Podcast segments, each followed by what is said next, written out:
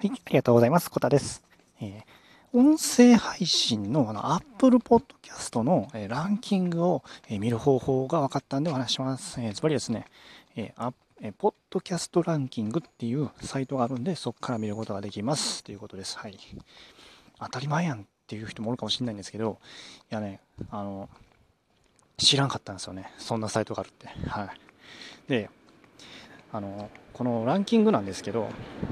まあ、一応 Apple Podcast のランキング見ようと思ったら、えっと、Windows で、Windows でも Mac でもいいんですけど、その iTune っていうあのね、昔 iPod あったじゃないですか。あの音楽聴けるね、MP3 プレイヤーの iPod を、えー、音楽入れるソフトの iTune からね、えっ、と、ポッドキャストを開いたらランキング見れたんですけど、やっぱりね、ちょっと重たいんですよね、ソフトが。で、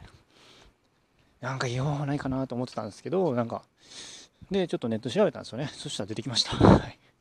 こんな簡単な方法あったんかと思って、やっぱりサクサク見れて、ね、iTunes よりも見れていいなと思いますんで、ちょっとまた概要欄にリンク貼っておきます。で、このランキング何が見れていいのと思うかもしれないんですけど、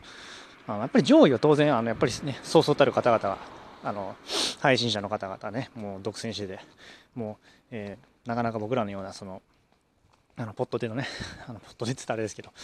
一般人の人たちがなかなか上位には食い込めないんですけど、Apple Podcast ってあのジャンルがめちゃくちゃ多いんですよ。カテゴリーか。カテゴリー分けがめちゃくちゃ大きくされていて、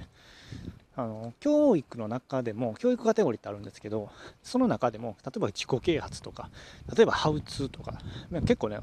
細かく分かれてるんですよね。で、その細かいジャンルの中で、今実は僕、ハウツーの中やったら51位なんですよね。すごいと思いません。なんか自分でもびっくりしてえ？と思って。ただなんかそんな再生されてるかっていうとそんなめちゃくちゃ再生されてるわけでもないんですけどじゃ順位で言うとそこそこそこなんですよね。なんでそのただやっぱり上位を見るとすごいあこの人聞いたことあるなっていう人の放送もあるんで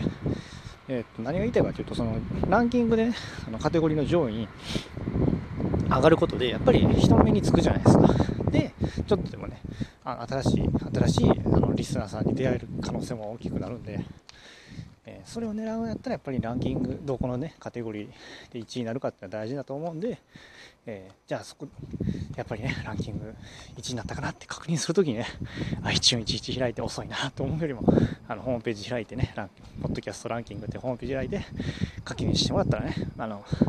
いいかなと思います。はい。もう僕は次からそう確認します、まあ、iTunes ねやっぱ重たいんですよね、うん。これあん、なんでしょうね、僕、アンドロイド使ってるからかもしれないんですけど、iPhone やったらね、ポッドキャストのアプリがあって、もしかしたらそっちであの簡単にランキング見れるかもしれないんですけど、僕、ちょっとアンドロイドやから、も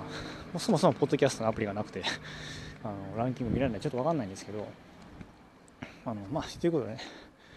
えーポッドキャストランキングを見るときは、えー、そういうポッドキャストランキングっていうサイトを見た方が iTunes よりも早く、ね、見れるんでいいかなと思いますって話でした。はい。いやあまあね、ちょっと音声配信はやっぱりこれからもね、どんどんどんどん、あの、